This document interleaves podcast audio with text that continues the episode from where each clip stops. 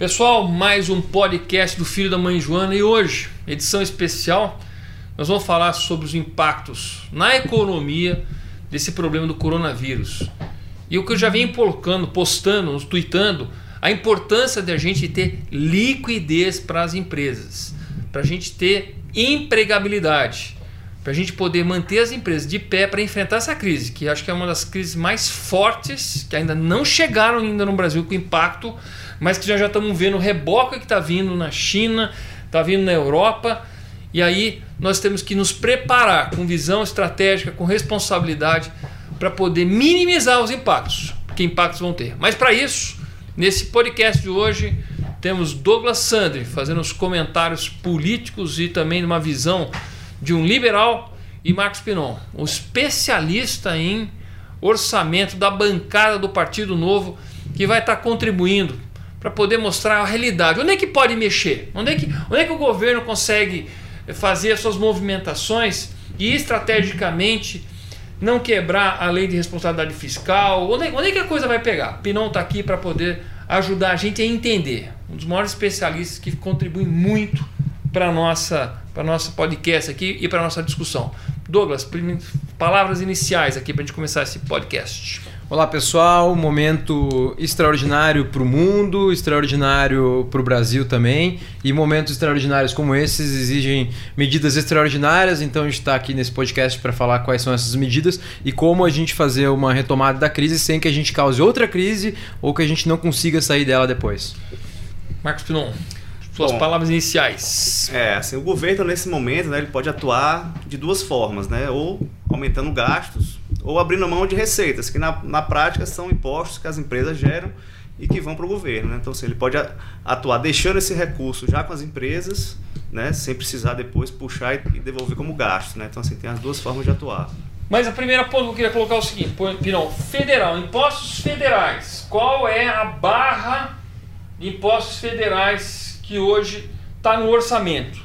Bom, é um hoje ponto um e meio. Aí 1,5 trilhões, é isso? Isso, trilhão, 1,5 trilhão. Isso aí inclui também outras receitas primárias, não só de impostos, né? tá. né? Mas assim, o grosso aí é, realmente são tributos federais. Mas isso estava no orçamento sem considerar crise, tá certo? Nós não estamos considerando crise. Perfeitamente. Agora, o que, que nós temos que imaginar? Há duas possibilidades do governo enfrentar o que vai acontecer. Ou ele programa que vai ter de fato menos receita, abrindo mão de recolhimento de tributos nesse momento, ou ele pode insistir em ter recolher e as empresas vão quebrar e o efeito nos dois casos é o mesmo, Isso. que nós vamos ter uma redução. Uma redução. Vamos ter uma redução da arrecadação, que a gente não tem ideia aqui, pode ser menos 25%, pode ser menos 20%, Alguma coisa vai acontecer aqui, não é isso, Piron? Perfeitamente. Assim, o governo não fazendo nada,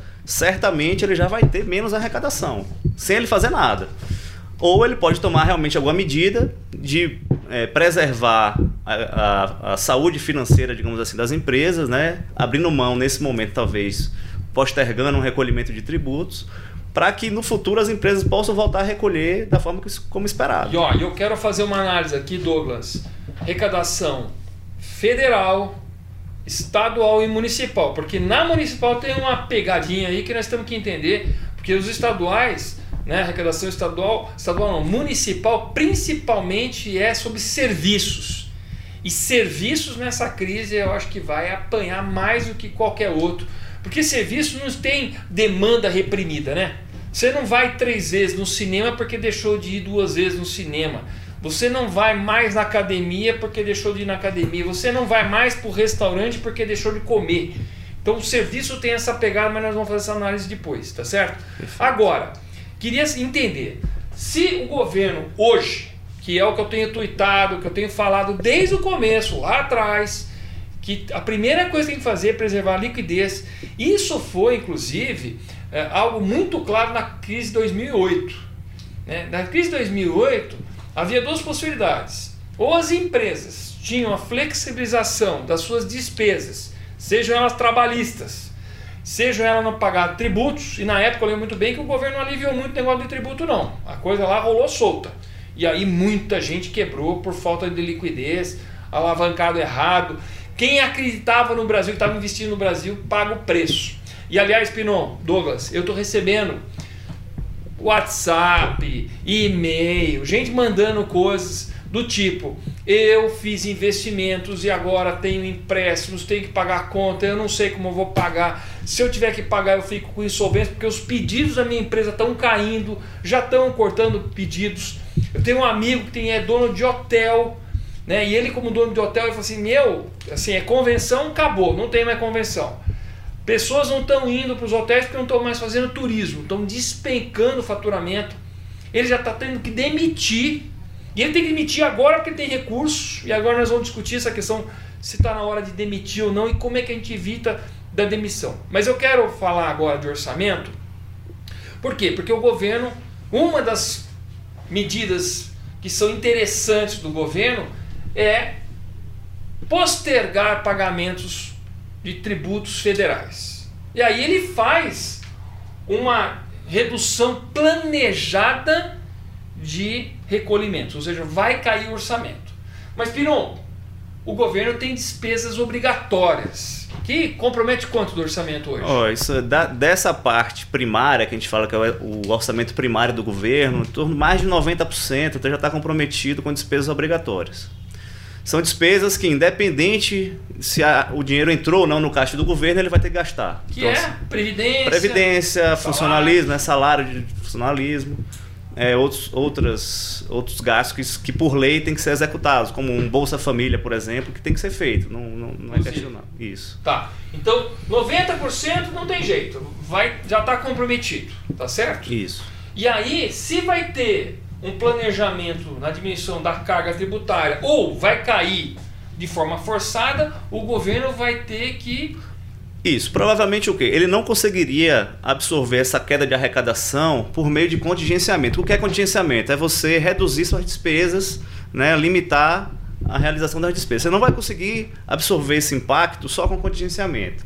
O que provavelmente vai ter que ser feito é uma alteração de meta fiscal que é o que limita né, a, a essas despesas, são meta fiscal. E aí, meta fiscal vai ter que pedir, fazer emissão de títulos, uma coisa, não é isso? Isso, assim. E aí precisa pedir autorização para é. o Congresso. Isso, né? a meta fiscal hoje é em torno de 124 bilhões de déficit. Tá. É o que é o descasamento entre receitas e despesas primárias. Né, eu tô, vou gastar um bi e meio de despesas primárias, eu tenho 124 bi a menos de receita estimada. Certo. Quando essa receita estimada reduzir, né? Ou seja, não vou ser mais essa diferença de 124, você vai ter que ir lá e corrigir isso na meta fiscal. Então, assim, o governo, ele, né, assim, desde o do governo anterior, né, do, do Temer, ele já vem trabalhando, né? a equipe econômica até meio que manteve a linha de ir trabalhando uma redução de endividamento, né? Porque é por aí que você consegue controlar o endividamento.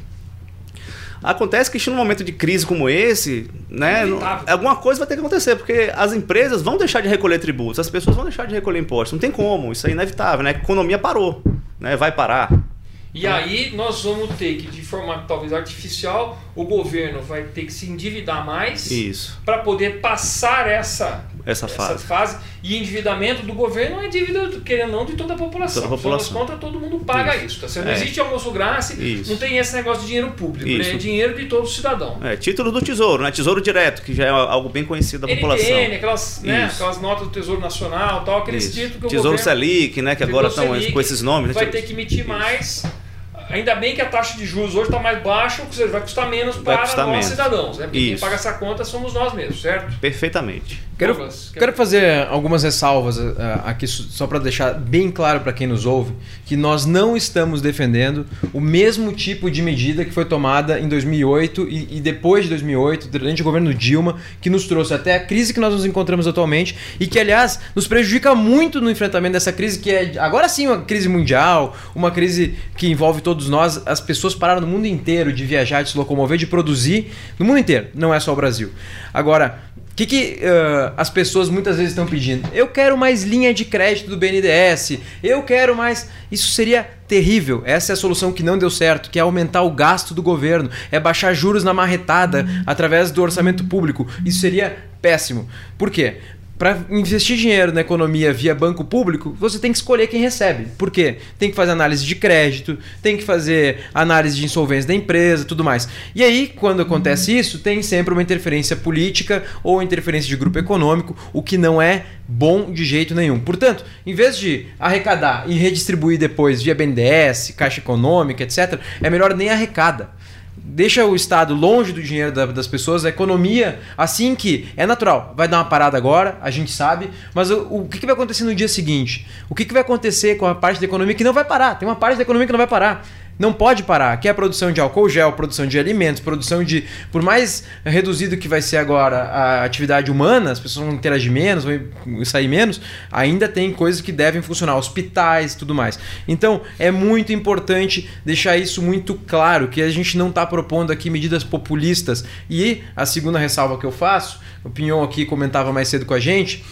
não é boa a sinalização, nunca é boa a sinalização de um afrouxamento de gastos, um afrouxamento do déficit do governo. Nós vínhamos desde o governo Temer, depois do desastre da Dilma, contendo ano a ano, recuperando a, a sensação, confiança do investidor, tanto brasileiro como externo, de que nós estávamos controlando as despesas públicas e contas públicas. Porém, é um ano extraordinário, é algo que aconteceu que não tem parâmetro na história, talvez desde a Segunda Guerra Mundial, que não tem um evento mundial desse tamanho, de pessoas em casa e tudo tudo mais, com tamanho impacto na economia mundial. Então, por ser um ano extraordinário, tanto investidor interno como externo vai entender muito bem por que, que esse ano uh, pode se fazer um, um, alargamento no déficit e na previsão do e déficit digo fiscal. mais, né, para a gente poder entender, quando o governo deixa de recolher tributos e deixa esses recursos com a capilaridade de toda a economia, de todas as empresas, ele é mais efetivo como uma política de empregabilidade, porque ele está, de alguma forma, assim, irrigando a economia como um todo e todo mundo. Quando ele quer pegar mais recursos ou acabar se endividando mais ainda para fazer aqueles programas de aceleração de crescimento, aquelas porcaria que vamos gastar, vamos fazer Copa do Mundo, nacionais. vamos fazer estádio. Conclusão, a gente gasta mal, a gente concentra ainda mais recursos em poucos. A gente acaba quebrando muitos pequenos que empregam e acabam acelerando ou criando musculaturas artificiais, anabolizadas de setores da economia que hoje estão assim muito em frangalhos, né? Vamos ver as grandes empreiteiras que saíram super bem depois da crise porque teve injeção pesada, hoje praticamente estão todas, todas quebradas, quebradas, gerando até um problema na economia porque elas não pagam suas dívidas, né? Vai ver aeroporto de Viracopos, um monte de aeroporto aí que não pagou um monte de fornecedor porque simplesmente pedalou. Então, o dinheiro ficando com o cidadão comum, com o pequeno empresário, ele é muito mais socialmente bem empregado.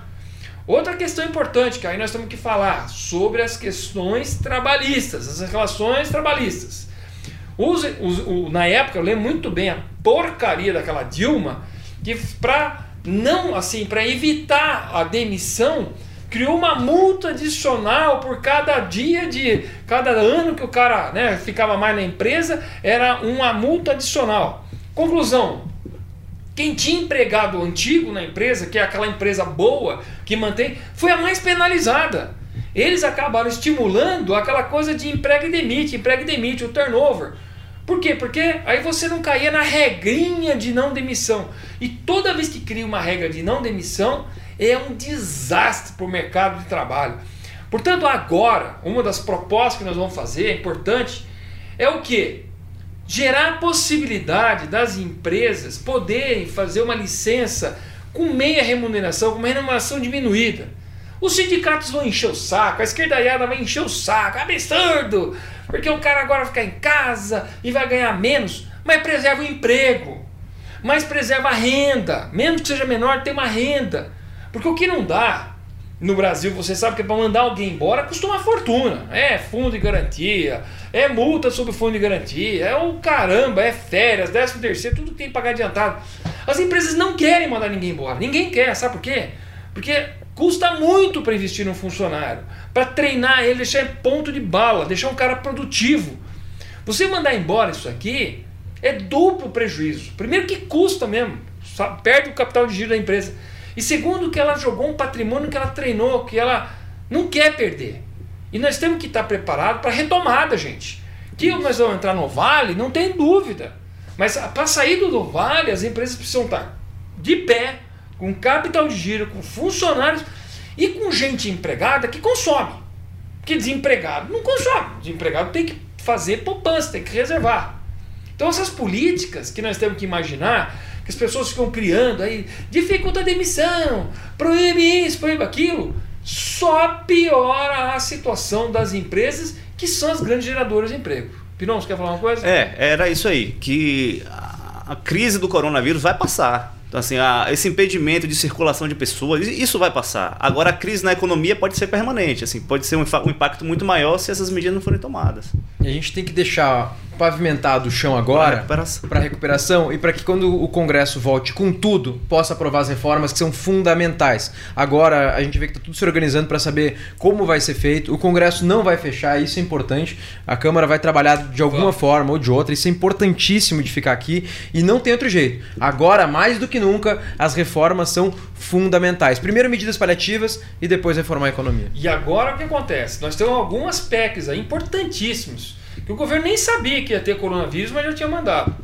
Que é a PEC do emergencial, emergencial. que é quando entra em colapso o governo e ao tomar medidas, tem que aprovar isso urgente, porque o governo vai entrar numa, numa a PEC dos fundos, aquele monte de fundo que tem dinheiro guardado, um monte de fundo que não tem uso nenhum, é recursos que o governo pode usar na medida do possível de forma inteligente, estou certo, Pinot? Estou errado? Correto, inclusive compensar o endividamento. É, o dinheiro desses fundos vão ser usados prioritariamente para reduzir endividamento. Então, no momento desse, a gente está propondo aqui, talvez, afrouxar um pouquinho a, a, o déficit fiscal e com isso, consequentemente, aumentar um pouquinho o endividamento, com o dinheiro do fundo você pode, pode ser compensado, inclusive. E ainda temos o MP 905 da carteira verde e amarelo. Apesar de um monte de gente indo contra, que quer defender isso, mas é uma medida que preserva a geração de emprego, estimula a geração de empregos. É verdade. E é uma das únicas atividades que o Congresso, a princípio, não vai interromper, está mantendo, porque mais do que nunca flexibilizar algumas normas vai ser importante. E complemento ainda sobre um segundo passo. Agora a economia tá, tá muito ruim, o mercado de ações está muito ruim, mas logo ali na frente fazer privatização, desinvestimento, tirar essa gordura, usar para pagar o déficit que a gente tá, vai acabar criando aqui de um jeito ou de outro para sair de dentro da crise, vai ser muito importante.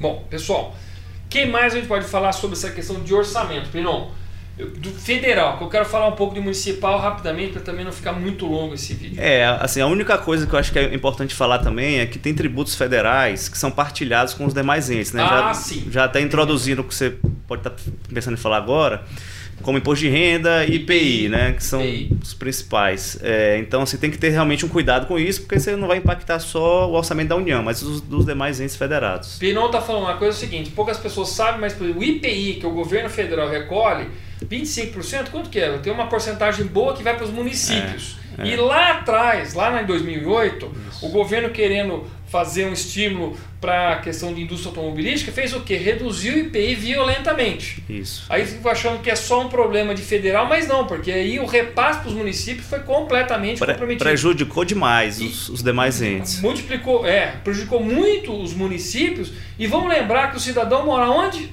No município. Nos municípios. Ninguém mora aqui no governo federal. Que é onde está a estrutura de saúde para combate à epidemia. Onde está, exatamente, Isso. muito bem lembrada. A estrutura de saúde para combater a epidemia e poder dar saúde nas pessoas. Mas, o Peron está falando aqui, então, dessa redução que vai acontecer, o que, que é importante? É melhor fazer uma redução planejada e que garanta a liquidez das empresas e a empregabilidade do que uma coisa não planejada quebra as empresas, também vai cair a arrecadação de qualquer jeito, só que empresas quebradas na recuperação não se recuperam, demora muito mais.